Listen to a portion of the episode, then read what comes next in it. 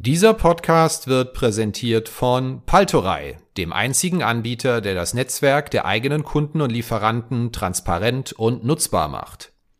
Wir haben eben nicht auf das Girokonto und die Kreditkarte gesetzt. Und schauen wir uns mal an, auf europäischem Level, was, was machen denn heute die Neobanken? Bieten ihren Kunden ein Produkt an, was ich bei der Deutschen Bank auch bekomme.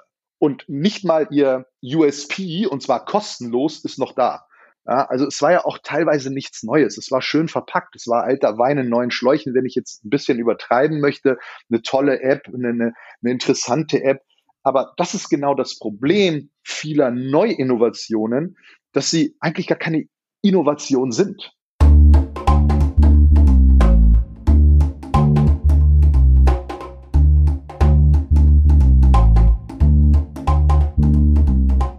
Finanzszene, der Podcast. Jeden Montag mit Gästen aus der Banken- und Fintech-Branche.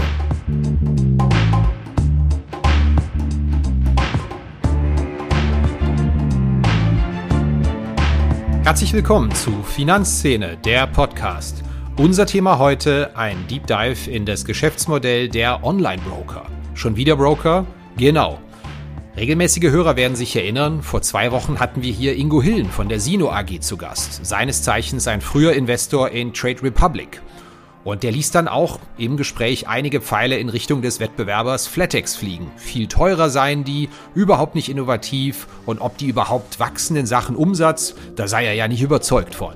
Meine spontane Reaktion im Podcast war, wenn jemand zuhört von Flatex, sind Sie herzlich eingeladen, eine Antwort zu geben. Der Anruf kam dann auch gleich am nächsten Morgen und deshalb haben wir hier heute Mohamed Charur zu Gast, Finanzvorstand von Flatex und CEO der Niederlassung De Giro. Wir sprachen über den Brokerage-Markt generell, der ein Faszinosum ist. Jahrelang im Tiefschlaf, weitgehend ignoriert von den Banken und den meisten Fintechs. Und jetzt startet er plötzlich richtig durch. Trade Republic höher bewertet, Flatex nach Kursverfünffachung auf Augenhöhe mit dem Vorzeige Fintech und der Neobank N26. Und Shahur sagt mir, in diesem stark zersplitterten europäischen Markt liegt der allergrößte Teil des Wachstums und der Konsolidierung noch vor uns. Auch und gerade des Geschäfts, das jetzt noch mehrheitlich bei Banken liegt. Passend zur Lage hat Flatex vor wenigen Tagen mal so richtig einen rausgehauen. Die Kundenzahl soll sich auf mal eben 8 Millionen Euro verfünffachen und der Cashflow auf eine Milliarde Euro kumulieren binnen weniger Jahre. Wie soll das klappen? Ist es noch ambitioniert oder schon Größenwahn? Steigen wir ein in unseren heutigen Podcast. Viel Spaß! Herr Charur, herzlich willkommen bei uns im Finanzszene-Podcast. Schön, dass das geklappt hat. Dass wir miteinander sprechen, das hat ja eine kleine Entstehungsgeschichte. Vor ein paar Tagen hatten wir hier über das Megafunding des Neobrokers und ihres Wettbewerbers Trade Republic gesprochen mit dem Trade Republic Investor Ingo Hillen. Und der hat dann im Podcast schon ordentlich Gas gegeben über sein Unternehmen, aber auch über ihres. Wir hören einfach mal ganz kurz rein. Sie zahlen bei Trade Republic 95 Prozent weniger als bei der Comdirect. Und auch der viel gelobte äh, Broker FlatEx, der ja immer sagt Flat-Modell, wenn Sie sich die Nebenkosten angucken und die Kosten und die Kosten, dann kommen Sie auch auf 70, 80 Prozent weniger. Ich habe letztens mit ein bisschen Schmunzeln ich das Interview mit dem Herrn mit Frank Niage gehört, äh, oder auch mit Herrn Charol, der sagt, wie innovativ äh, die seien. Also ich konnte das bisher nicht feststellen. Also das Innovativste, was mir an FlatEx aufgefallen ist, ohne jetzt zu böse zu sein, ist der orange lackierte Bus in Frankfurt. Ich bin mal gespannt, ob Flatex im nächsten Jahr mehr Erlöse macht als in diesem Jahr. Zumindest, ob sie deutlich mehr machen. Deswegen haben Sie jetzt die Gelegenheit, mal eine Antwort auf den Podcast zu geben und Herrn Hillen, den Sie ja bestimmt auch gehört haben. Ja, wie gesagt, vielen Dank erstmal nochmal für die Einladung. Ja, absolut. Natürlich haben wir den gehört und äh, auch mit, mit großer Spannung verfolgt und auch nochmal ein großes, äh, großes Glückwunsch, äh, Glückwünsche nach, nach Berlin äh, zu den Kollegen für, für ihr Funding. Aber zwei Sachen muss man dann schon richtig stellen. Erstens ist es gar kein Bus, es ist eine Straßenbahn, aber vielleicht ist diese Innovation auch noch nicht bis nach Berlin durchgedrungen. Das sage ich jetzt als Berliner. Natürlich gibt es in Berlin Straßenbahn. Ähm, und zweitens, im Hinblick auf das äh, Pricing und auf die Flatex bitte, nicht Flatex, Flatex, ähm, gibt es einen ganz wichtigen zweiten Punkt. Äh, die Flatex Giro gruppe besteht ja nicht nur aus Flatex, sondern besteht, sie besteht aus Flatex und Giro. Wir sind in 18 äh, Ländern vertreten mit unserer Marke, mit unseren Produkten, mit unserem Service. Und äh, da ist es natürlich sehr einfach, sich Deutschland rauszusuchen, äh, wo wir einen etwas höheren Preis haben als äh, in ganz Europa. Ja, ich muss zugeben, mein erster Gedanke, als Sie vor einigen Tagen Ihre Pläne bis 2026 konkretisiert haben, der war, naja, Trade Republic gibt ein Riesenfunding bekannt, drehen Sie jetzt womöglich auch bei Flatex langsam durch. Sie haben Ihren Börsenkurs mehr als verfünffacht binnen anderthalb Jahren. Sie sind als Trikotsponsor bei Borussia Mönchengladbach eingestiegen und jetzt kündigen Sie mal eben eine Verfünffachung der Kundenzahl auf sieben bis acht Millionen binnen fünf Jahren an. Ist das schon Ausdruck von Größenwahn oder was macht Sie so optimistisch mal so eine Prognose rauszuhauen. Herr Kirchner, ich glaube, äh, Sie verfolgen uns ja auch schon ein Weilchen und wissen, dass wir ähm, über die letzten äh, sechs, sieben Jahre, mein Kollege Frank Niage und ich, äh, eine Philosophie gelebt haben, die daraus bestand, under promise, over deliver. Wir haben in den letzten sieben Jahren Jahr für Jahr den Konsensus geschlagen, die Erwartung geschlagen und ähm, behalten auch diese Philosophie äh, ganz stringent bei. Ähm, wir haben aber auch unsere, und das hat auch nichts mit irgendwelchen aktuellen News zu tun, dass wir jetzt unsere Guidance angepasst haben. Wir haben bereits vor, ich glaube, sechs oder sieben Wochen in einer Pressemitteilung äh, kommuniziert, dass unsere bis dato bestandene Vision 2025 ähm, äh, überprüft wird, äh, under review ist. Das haben wir nochmal vor zwei Wochen in der Pressemitteilung zu dem finalisierten Merger zwischen DeGiro und Flatex getan und haben das auch nochmal wiederholt, dass ähm, unsere, unsere neue Mittelfristplanung under review ist. Und äh, jetzt war genau der Zeitpunkt, ähm, just der Zeitpunkt, diese zu veröffentlichen. Äh, warum war, der, war, war die vorherige äh, Vision under review? Wir hatten ähm, erwartet, diese Vision wurde herausgegeben in 2019, dass wir bis 2025 insgesamt drei Millionen Kunden und 100 Millionen Trades haben werden. Jetzt äh, haben wir aber natürlich auch festgestellt in den vergangenen, ich sag mal, zwölf Monaten, dass wir dieses 2025 Ziel aller Voraussicht nach schon 2022 erreichen werden. Das heißt, als börsennotiertes Unternehmen, das kommt auch nochmal dazu, muss man ja ein Stück weit anders agieren als privates Unternehmen, mussten wir natürlich auch den Markt ganz klar darüber informieren, äh, was denn die neuen Managementziele sind. Und äh, wenn ich mir heute anschaue, mit welch einer Geschwindigkeit wir Kunden in ganz Europa gewinnen. Wir gewinnen pro Tag im Durchschnitt 3000 Neukunden. Ähm, dann, äh, dann, dann ergibt sich genau dieses Bild, dass wir innerhalb der nächsten fünf Jahre, sprich bis 2026, sieben bis acht Millionen Kunden gewinnen wollen. Aber wichtiger als Kunden ähm, sind natürlich auch die Transaktionen, denn die führen am Ende dazu, dass wir profitabel wachsen können und Geld verdienen. Und ähm, dafür nehmen wir an, dass wir auch in einer Art und Weise äh, eine Transaktionsaktivität auf unseren Plattformen ähm, realisieren können, äh, die irgendwo zwischen 40, äh, zwischen 30 und 50 Trades liegen. Ähm, und so kommen wir eben auf die Transaktionszahl. Mit Größenwahnsinn hat das, hat das, hat das sehr wenig zu tun. Das hat mit, mit gewissen ja, äh, Markterwartungen, äh, aber auch mit reellen Zahlen, die wir Tag für Tag ja sehen, äh, zu tun, dass wir da so, so confident in unserer äh, Vorhersage und Prognose sind. Warum sind es denn ausgerechnet jetzt deutsche Unternehmen, die die Speerspitze der Expansion des, des Brokerages in ganz Europa sind? Ist das ein Markt, in dem deutsche Unternehmen etwas anders machen oder können, als das in anderen Ländern die, die agierenden Broker der Fall sind? Das ist ja erstaunlich. Gibt es ja nicht allzu häufig, dass da ein deutsches Unternehmen mal äh, in dem Bereich in ganz Europa expandiert oder gleich zwei Unternehmen dazu ansetzen. Naja, ich meine, eine Sache muss man natürlich berücksichtigen. Äh, unsere Europa-Expansion mit äh, Giro haben wir ja, haben wir ja dadurch ähm, gewonnen als Gruppe, dass wir die Giro vor jetzt äh, allzu genau eineinhalb Jahren äh, akquiriert haben. Wir haben damals äh, für das Unternehmen 250 Millionen Euro gezahlt. Ich glaube, ich muss niemandem erzählen, äh, was, was dieses Unternehmen äh, für, eine, für einen Beitrag zu unserer Marktkapitalisierung beigetragen hat. Sie haben vorhin so schön gesagt, äh, das Unter oder das Unternehmen, die Flatex, die Giro-Gruppe hat sich innerhalb der letzten eineinhalb Jahre vervier, fünffach. Naja, klar, natürlich. Das liegt auch daran, dass wir mit dieser Transaktion, die wir dort getätigt haben, den einzigen europäischen Broker ja gekauft haben. Es gab vorher keinen tatsächlichen Brokerage, äh, ta tatsächlich europäischen Broker. Das Brokerage-Geschäft ist weiterhin ein sehr lokales Geschäft. Das haben sie in Schweden, das haben sie in, in UK, das haben sie in Holland, in Frankreich, in Spanien, in, Schwe in der Schweiz, in Italien, aber auch in Deutschland und Österreich natürlich. Warum das jetzt äh, deutsche Unternehmen sind, die die europäische Expansion vorantreiben, naja, wie gesagt, nochmal, bei uns war es gar nicht, dass wir nur als deutsches Unternehmen die Expansion vorangetrieben haben. Wir wollten immer europäisch wachsen. Das haben wir jetzt auch, auch realisiert mit der Transaktion. Ganz im Gegenteil, ich, ich empfinde das als sehr positiv, ja, dafür, dass wir immer so gescholten werden, dass wir in Deutschland keine Innovationskraft haben ähm, und dann am Ende nicht ein, sondern jetzt auch äh, vielleicht zwei Unternehmen haben, die äh, europäisch wachsen wollen. Der eine ist schon da, der andere möchte dahin. Ist ja erstmal ganz positiv. Wir hatten schon über Ihr Wachstum gesprochen muss ich mal fragen, hatten Sie das auf den Zettel ausgangs des Jahres 2019, dass es in Deutschland eine derartige Explosion der, ja, der Wertpapierkultur, der, der Geldanlage gibt, die Wertpapierbegeisterung wieder so ein Wachstum hinlegt? Ich glaube, es ist das, das stärkste Wachstum, was wir seit 20 Jahren sehen. Über das Revival der Wertpapierkultur, da haben wir oft drüber geredet, aber die meisten hatten die Hoffnung eigentlich aufgegeben. War das bei Ihnen ähnlich oder hatten Sie da immer einen unerschütterlichen Grundoptimismus, dass das irgendwann mal so richtig durchstartet?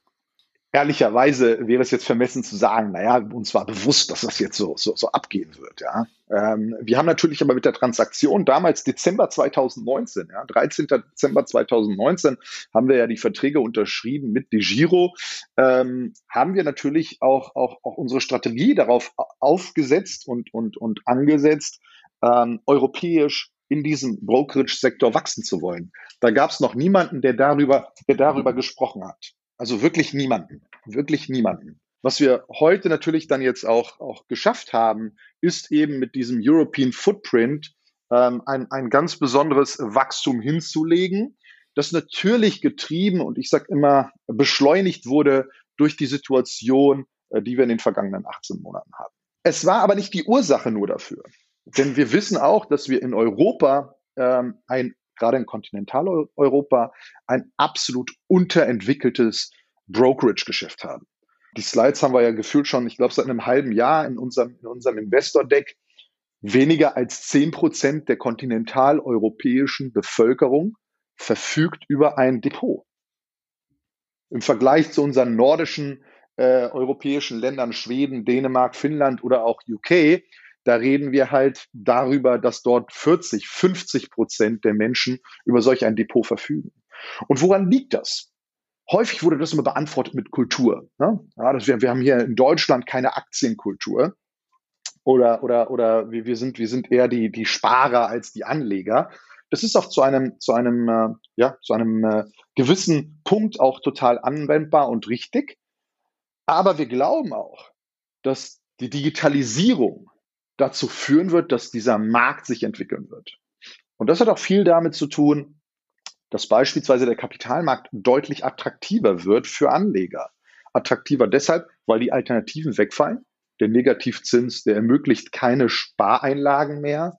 Ähm, wir lesen es ja tagtäglich auch auf ihren, äh, in ihren Blogs und in ihren Podcasts, äh, wie Banken quasi jetzt mittlerweile ihre Kunden äh, zwangsweise in Anführungsstrichen rausschmeißen, wenn die eben den Negativzinsen nicht zustimmen wollen. Ähm, und dazu brauchst du jetzt Alternativen. Dann ist es eine neue Generation. Ich sage immer, wir haben das Glück, die Generation äh, Y, die Generation Y, die Millennials.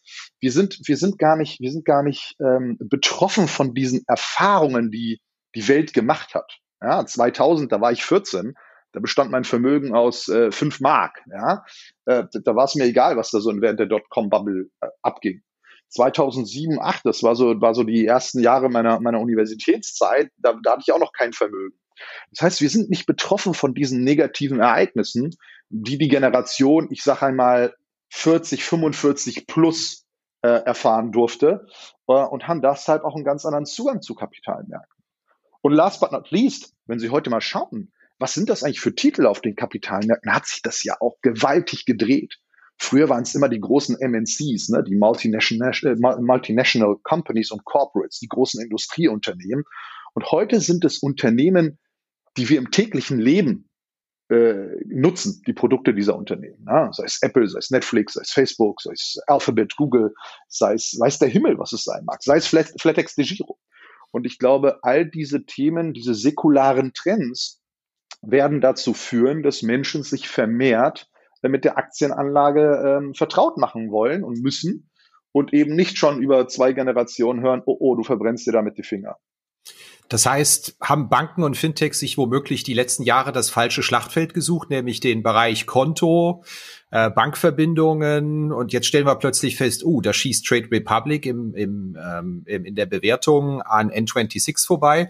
Flatex, Flatex, Entschuldigung, Danke. Flatex ist mit drei, Flatex ist mit drei Milliarden Börsenwert mittlerweile auch schon auf Augenhöhe mit N26. War das das falsche Schlachtfeld und hat man diesen Brokerage-Markt einfach völlig verpennt und übersehen seitens Banken und Fintechs? Darf ich, bevor ich die Frage beantworte, ähm, ich finde es immer, es gibt keine Augenhöhe zwischen einem börsennotierten Unternehmen und einem privaten Unternehmen. Wir, wir haben ein, ein, wie man so schön, Mark-to-Market-Bewertung. Uns bewertet man jede Sekunde. Das andere sind Bewertungen, die auf Basis von Fundings, die unter gewissen Voraussetzungen und Bedingungen stehen. Ähm, ich mag diesen Vergleich persönlich nicht.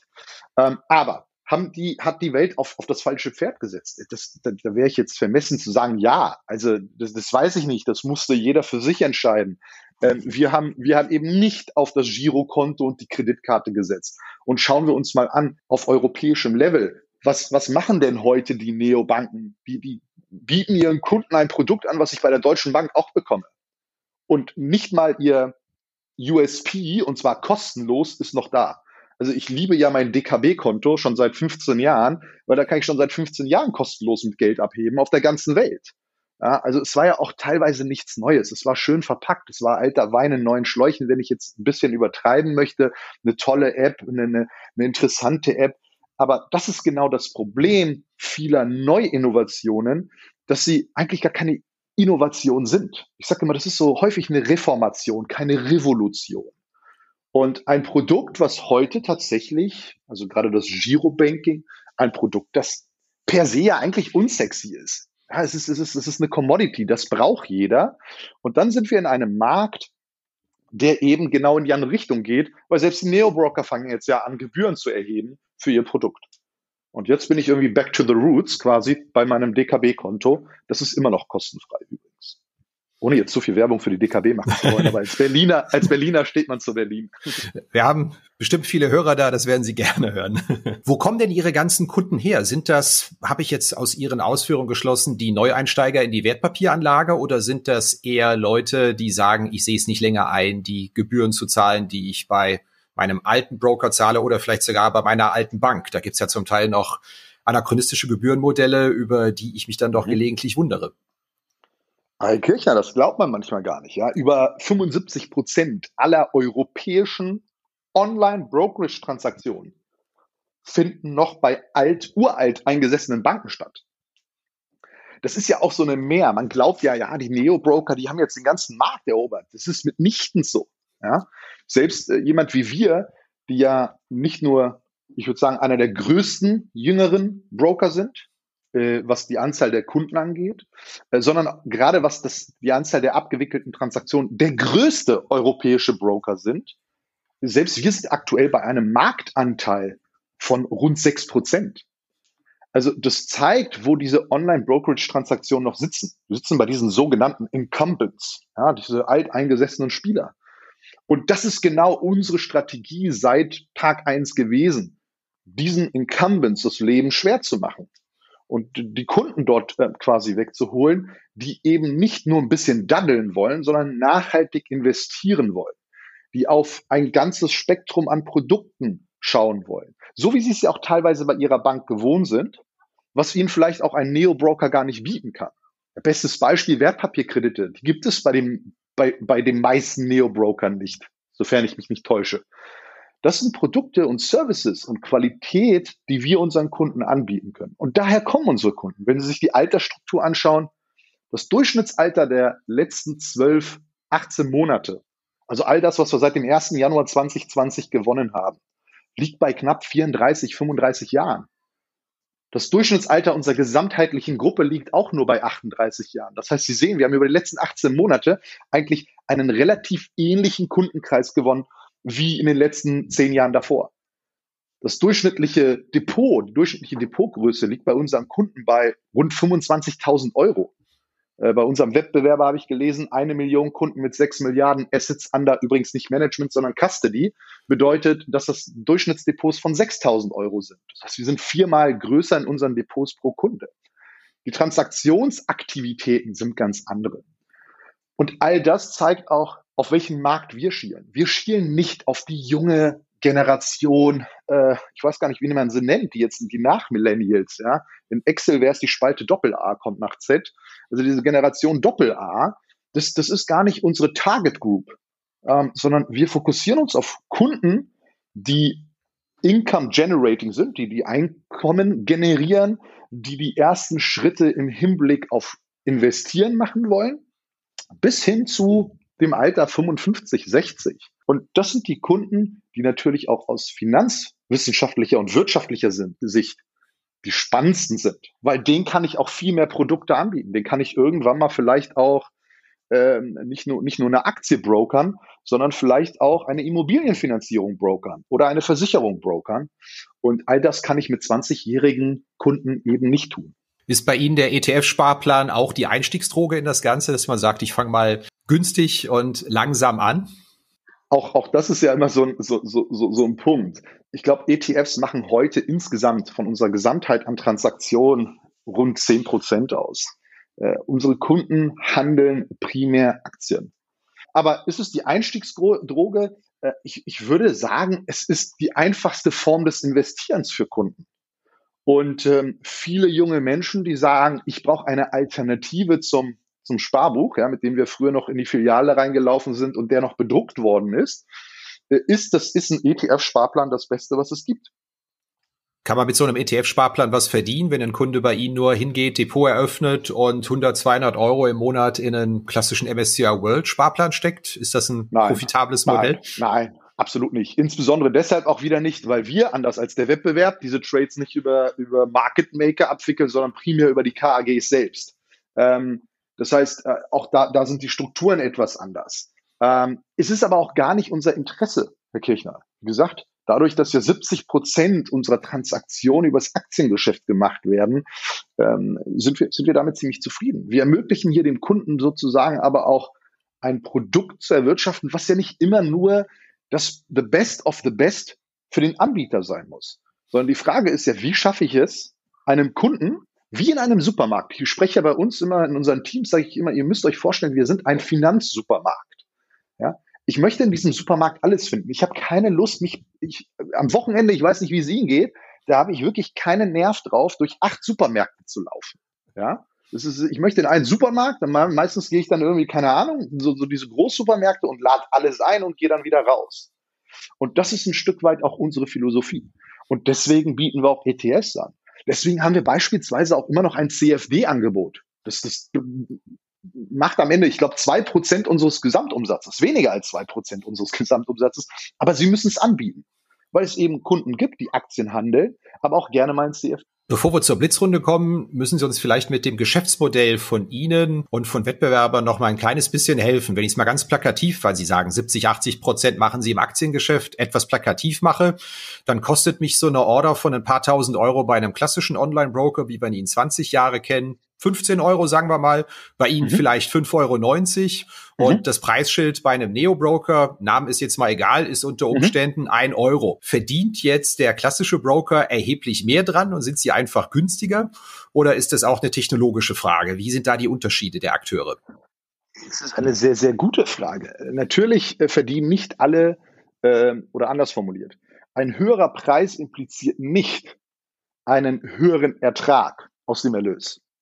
Ähm, ganz im Gegenteil. Ein großer Grund dafür, warum ja viele alte Broker ja immer noch ihre 10, 15, 20 Euro äh, aufrufen müssen, ist ja, weil sie Kosten für die Abwicklung der Transaktion von 6, 7, 8 Euro haben. Die müssen ja irgendwie ihre Kosten decken. Wenn Sie mal bei uns schauen, wir wickeln eine Transaktion ab für einen internen Preis von weniger als 80 Cent. Intern. Auch das unterscheidet uns ja ganzheitlich und signifikant von allem Wettbewerb, was jetzt so Neo-Brokerage angeht. Wir haben unsere Wertpapierabwicklung in-house, die ist nicht ausgelagert. Wir haben unsere IT, nicht nur ein paar fancy Frontends, sondern wir haben das komplette Transaktions-Backend in-house.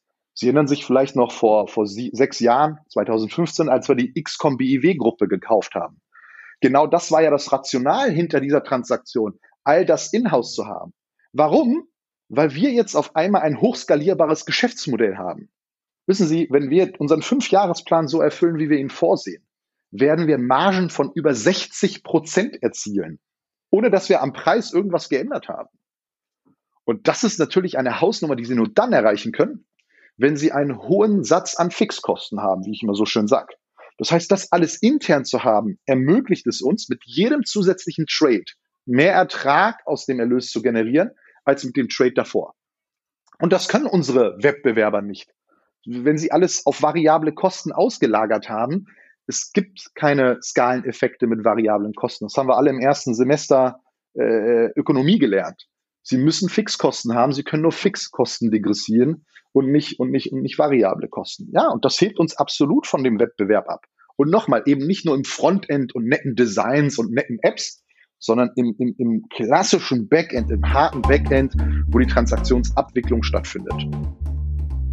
Ja, hier geht's gleich weiter mit der Rubrik Blitzrunde. Zunächst aber noch ein herzliches Dankeschön an den Sponsor dieser Episode. Das ist Paltorei. Paltorei macht erstmals Verflechtungen der eigenen Kunden und Lieferanten transparent und nutzbar. Denn bislang speichern alle Unternehmen ihre Kunden- und Lieferantendaten als digitale Karteikarten in ERP- und CRM-Systemen. Paltorei integriert diese Systeme in ein Netzwerk mit mehr als je 50 Millionen Unternehmen und Personen und über eine Milliarde Beziehungen. So erkennen Finanzdienstleister, welcher bestehende Kunde eine Warm Introduction zu einem hochwertigen Wealth Management oder Firmenlead herstellen kann. Gleichzeitig wird über die Integration die Pflege der wirtschaftlich Berechtigten automatisiert. Die KI-basierten Graph-Algorithmen von Paltorei helfen außerdem, Betrugscluster im eigenen Kundenbestand und bei Neukundenanträgen zu erkennen. Testen Sie Paltorei schnell und unkompliziert und sehen Sie, warum schon heute sechs der zehn größten Wealth Management Banken auf Paltorei setzen. Einfach Kontakt aufnehmen unter www.paltorei.com, Link auch in den Notes zu diesem Podcast. Vielen Dank. Kommen wir mal zur Blitzrunde. Ich stelle Ihnen einfach zehn spontane Fragen. Sie geben zehn spontane Antworten. Meine erste ja. Frage, Sie hatten schon angedeutet, bei der letzten großen Aktien-Euphorie waren Sie offenbar äh, nicht dabei. Das Glück der Spätgeborenen, ihr Geld nicht verzockt zu haben damals. Erinnern Sie sich trotzdem noch an die erste Aktie, die Sie gekauft haben? Äh, ja, ziemlich gut. Ähm, Porsche, ähm, bevor VW Porsche übernommen hatte. Ähm, es müsste 2007 gewesen sein, erstes Jahr an der Universität. Das war, das war, das war so meine erste, meine erste Aktie. Ja. Ich bin ein Spätzünder, was, was Aktien angeht. Sie haben ja, wie man den Insider-Daten entnehmen kann, in den letzten Jahren ständig Flatex-Aktien gekauft. Sie haben ja auch einen Master in Finance gemacht. Hat man Ihnen da nicht beigebracht, dass man diversifizieren muss, Arbeitseinkommen und Anlagevermögen? ähm, selbstverständlich habe ich, hab ich auch äh, Modern Portfolio Theory hoch und runter lernen dürfen. Ähm, äh, ich habe ich hab auch tatsächlich einen Master in, in, in Quantitative Finance, aber ich habe schon immer gesagt, ähm, es, gibt, es gibt eigentlich nichts Wundervolleres, als, ähm, als sich full zu committen. Und ähm, ich bin so jemand, der, der dann dafür brennt für das, was er tut. Ja, äh, die moderne Portfoliotheorie sagt was anderes, aber sie spricht ja im Normalfall von Investoren, die eben nicht im tagtäglichen Leben Einfluss oder Entscheidungen nehmen können, die dieses Unternehmen, in dem sie investiert sind, auch in irgendeiner Art und Weise beeinflussen und vielleicht auch, auch, auch beitragen können. Wann waren Sie denn zuletzt so richtig von einer Banking- oder einer Fintech-App begeistert, wenn Sie jetzt nicht Ihre eigene nennen dürfen, sondern einfach mal sagen, hey, da habe ich was gesehen, das fand ich aber jetzt echt mal super? Puh, Banking-App, wo ich mal wirklich was super fand. Ähm, ehrlicherweise, ich habe ich hab, ich hab viele verschiedene Bankkonten, weil ich natürlich auch vieles teste. Wo ich wirklich, wo ich wirklich äh, äh, was sagen muss, was, was mir wirklich gut gefällt, ist die, ist die ähm, Pentabank. Das ist eine interessante Banking-App für, für B2B-Kunden, da ich ja, das sieht man ja auch meinen, meinen, meinen Insider und meine, meine, mein Directors Dealings an, ähm, da ist ja eine Gesellschaft dahinter und für die läuft mein Konto bei der Pentabank. Das finde ich, das finde ich klasse. Die haben das echt smart gelöst, gerade im B2B-Bereich, was ultimativ nervig ist. Versuchen Sie mal heute bei einer normalen Bank äh, äh, ein Konto, ein Geschäftskonto zu öffnen. Da wären sie wirklich, da wären sie verrückt und äh, die Kollegen haben das wunderbar gemacht. Hier gibt's aber viele Blumen heute für die DKB, für Penta, die werden sich freuen beim Zuhören. Ja, normal, wissen Sie, ja, Ehre dem Ehre gebührt und, und diejenigen, die es halt machen, so dass ich als Kunde mich zufrieden fühle, äh, sollten das auch wissen und sollten das auch, auch spüren. Wird, by the way, auch, auch viel zu selten darüber gesprochen in Deutschland. Ja? Wir halten immer entweder wie verrückt oder wir schlachten, aber, aber wir, wir benennen mal nicht die Unternehmen, die es gut machen und, und äh, zollen dem Ganzen mal Respekt. Themensprung in der Blitzrunde. Ich habe mich mal umgehört unter den Leuten, mit denen Sie ab und zu in Frankfurt-Preungesheim Fußball spielen. Da gab's die überzeugende Wortmeldung. Also der Chahur, der ist einer, der ist fast schon beleidigt, wenn man den nicht hart in Zweikämpfen angeht. Der mag das. Ist das eine zutreffende Beschreibung? Es ist lange her, leider, ja. Aufgrund von Covid hatten wir in den vergangenen 12, 18 Monaten nicht mehr die, die Gelegenheit dazu. Ähm, spannend, dass Sie, dass Sie da solche Einblicke haben. Ja, das ist aber so. Es ist, es ist, äh, ich, ich erzähle immer Freunden, die das, also viele meiner Freunde, die ich jetzt die, die ein Leben lang nicht begleiten, ja, die, die kennen ja auch immer eine Mentalität und das fängt auf dem auf dem Fußballplatz an. Das, das endete aber auch vor dem Fernseher bei FIFA früher, ja, während der Uni-Zeit. Also ich bin jemand, der, der sehr schlecht verlieren kann, ähm, weil ich ähm, auch ganz hohe Ansprüche an mich selbst habe, aber auch an Menschen, die mit mir zusammen spielen, arbeiten, etwas zusammen angehen. Und ähm, das hat sich eingebrannt, gerade auch so, so, so während meiner Universitätszeit. Es gab in der, das ist eine kurze Anekdote, äh, in der, in der Umkleidekabine, ich habe äh, an der Universität für die Basketballmannschaft gespielt. In der Universität hing ein Bild äh, mit einem Zitat von ähm, Navratilova, Navratilova, der tschechischen äh, Tennisspielerin. Und die hat ja mal so schön gesagt, whoever said it's not about winning or losing, uh, most probably lost. Und so ein bisschen, das ist so ein bisschen die Philosophie, die ich da ansetze, wenn es um den sportlichen Wettkampf geht. Wann haben Sie denn zuletzt eine Bank von innen gesehen? Eine Bank von innen. Ähm, gar nicht so lange her. Aber auch für einen Grund, äh, für, für, für äh, boah, wann war das? Ich glaube vor vier Wochen, sechs Wochen, für eine Geldabhebung. Was ist denn schiefgelaufen, dass Sie als Finanzchef den Rest des Vorstands nicht überzeugen konnten, Ihren Lieblingsverein FC Bayern zu sponsern, sondern stattdessen das Geld nach Mönchengladbach fließt? ah, das ist eine gute Frage. Auch wieder sehr, sehr gut recherchiert. Nein, es, ist, es war der perfekte Verein. Ähm, es, war ja, es war ja ein Stück weit auch eine, eine Geburt, an der ich ja ähm, beigetragen habe oder zu der ich beigetragen habe. Und ähm, es, war, es war der Verein, der, der zu uns am besten passte. Ah, bodenständig, ähm, klasse, klasse ausgestattet, ähm, also auch finanziell ausgestattet, was man nicht von allen Fußballvereinen in Europa sagen kann ähm, mit, mit einer klaren Strategie, mit einer Vision, sehr sympathischer Verein, der viele große Spieler gebracht hat, die schlussendlich dann auch mal beim FC Bayern gespielt haben, auch wenn er schon etwas länger her ist, dass ein, ein Gladbacher bei den Bayern gespielt hat. Aber das, und ich meine, die Bayern, das ist nochmal eine andere Liga. Ich glaube, das, was die Telekom dem Bayern da jedes Jahr zahlt, das ist ein, nicht nur das Doppelte, sondern ein Vielfaches dessen, was, was, was wir mit Borussia Mönchengladbach haben. Ähm, und das ist dann nochmal eine andere Sphäre. Hat das einen besonderen Reiz gehabt, den alten Tanker Postbank auf dem Trikot abzulösen, auf dem Trikot, ja oder nein? es war ja, nee, ehrlicherweise, ich, äh, nein, absolut nicht. Also das war, das war ja, das, das war ja nichts, was, was wir, was wir ähm, in irgendeiner Art und Weise äh, getrieben haben. Ja. Die Entscheidung war ja gefallen, dass die Postbank weggeht. Äh, die Brust war frei quasi und wir dürfen sie schmücken, freuen uns darüber, dass wir dieses Engagement haben. Und äh, nochmal, irgendjemand bei der Deutschen Bank beziehungsweise bei der Postbank äh, wird sich schon dabei was gedacht haben, warum sie von der Brust runter wollten. Ich glaube, Sie wissen es ja auch in Frankfurt, schmückt ja auch ein neues äh, Logo das Stadiondach. Und äh, ich glaube, äh, zwei Fußballvereine äh, zu sponsern, ist dann irgendwie aus einer Gruppe auch nicht ganz sinnvoll.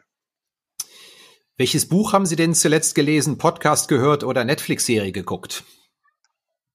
Eins von oh. dreien reicht. Eins von dreien reicht. Ähm, die letzte Serie, die ich ähm, bei Netflix geguckt habe, äh, beziehungsweise ehrlicherweise immer noch, ähm, immer noch gerade parallel äh, gucke, ist die, ähm, ach Gott, wie heißt es? Snow Trainer. Empfehlenswert, ja, nein? Äh, absolut, ist äh, absolut tolle, tolle Serie. Das, sorry, Snowpiercer. Ähm, absolut tolle Serie weil sie am Ende äh, um, um, um soziale Schichten und soziale Entwicklung handelt. Und äh, ich bin ein großer Freund davon, meine wissentlich auch, wo vielleicht mein Hintergrund her ist, ähm, was, das, was das bedeutet. Blitzrunde ist damit beendet. Schauen wir zur Abrundung einfach nochmal nach vorne. Sie sagen, Sie haben dieses Platzen der Blase 2000 erfreulicherweise selbst nicht erlebt und es ist eine Generation an Anlegern unterwegs, die diese Erfahrung nicht gemacht haben. Trotzdem frage ich mich, treibt eigentlich manchmal die Sorge um, dass wir ganz, ganz tief spätzyklisch unterwegs sind. Diese totale Trading-Begeisterung, Krypto, Wasserstoff, Cannabis, TikTok-Gurus, die Foren sind voll, der Smalltalk geht wieder los, Rekordhochs. Das riecht doch alles arg nach den ganzen Vervielfachungen nach einem Film, den wir so in den späten 90ern schon mal erlebt haben, ebenfalls nach vielen, vielen Jahren Bullenmarkt. Ist es etwas, was sie umtreibt, dass sich die Leute auch womöglich einfach mal ruinieren, wenn es dann mal einen, einen brutalen Bärenmarkt gibt? Oder sind sie da gelassen, dass dieser Zyklus länger läuft? Naja, ich hatte es ja vorhin schon mal erwähnt. Ich glaube, wir erleben erstmal per se eine Entwicklung in, in Europa, ähm, die getrieben durch, durch säkulare Trends ist. Natürlich sind wir, sind wir auf einem, mehr oder minder auf einem Allzeithoch, wenn wir uns den DAX anschauen. Ähm, wir haben ein großes Interesse für dieses Thema. Aber wichtiger als das Symptom ist jetzt zu verstehen, was ist die Ursache? Woher kommt dieses Interesse? Und wenn ich mir heute den Kapitalmarkt anschaue und insbesondere auch seine, seine ähm, Stärke im Hinblick auf, auf das Erwirtschaften von Erträgen und Profitabilität, ist das ja nicht vergleichbar mit dem, was wir in der Dotcom-Blase gesehen haben, ja, wo wir eigentlich ja lauter Höhlen hatten, die börsennotiert waren und, und, und irgendwie ja, nettes Marketing-Pitch-Deck hatten und, und eigentlich wenig Substanz dahinter war. Ähm, der, der Kapitalmarkt selbst bereitet mir ehrlicherweise, wenn ich einen Blick drauf werfe, ähm, keine Ängste in keiner Art und Weise. Und insbesondere getrieben natürlich auch das, wissen Sie, jetzt, Sie hatten vorhin so schön gesagt, ja, man, man, man hat ja auch alles irgendwann mal gelernt, ja. Wir haben, also, woraus besteht denn eine, eine, eine, eine, woraus besteht denn der Eigenkapitalkostensatz? Der besteht aus, aus Marktrisikoprämien und zinslosen, äh, und zinslosen, äh, risikolosen Zinsen. Die risikolosen Zinsen sind ins Unermessliche gefallen. Das heißt, mein, mein, mein äh, Nenner wird ja auch immer kleiner. Das heißt, die, die, die Werte müssen immer weiter hochgehen. Und das ist das, was wir aktuell sehen und was auch in einem super niedrig, wenn nicht sogar ja Negativzinsumfeld die logische Konsequenz ist, um überhaupt noch irgendwie Ertrag zu generieren. Solange die Unternehmen, und das ist, glaube ich, viel wichtiger als der Kapitalmarkt, solange die Unternehmen weiterhin profitabel ihr Geschäft abwickeln. Und zwar mit einer Profitabilität, die es auch, ähm, die es auch ähm, unterstützt, solche Bewertungen zu tragen, sehe ich da, sehe ich da keinerlei, äh, keinerlei Ängste oder Risiken. Ich glaube, wir sind fern weg von einer klassischen Blase. Vielleicht noch mal einen kleinen Blick auf die Industrie zu werfen ich höre immer wieder, dass was Banken über die Jahre stark geplagt hat, seien diese immensen Kundenakquisitionskosten. Man könnte sich drehen und wenden, wie man will. Fintechs, Banken am Ende sind hunderte von Euro fällig, um neue Kunden zu gewinnen und onzuboarden.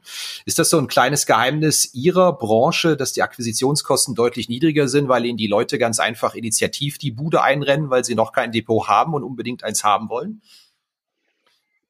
Jetzt sagen Sie Ihrer Branche. Ich glaube, auch über die Branche kann man das nicht hinweg, äh, hinweg äh, subsumieren. Ja, es gibt Spieler, die werden, die werden dreistellige Kundenakquisitionskosten haben. Die gewinnen Kunden pro, im Schnitt für unter 50 Euro, ähm, weil wir natürlich auch ein, ein gewisses dedicated Setup, ein, ein, ein, ein, klares, sauberes, transparentes Setup für unser Produkt haben.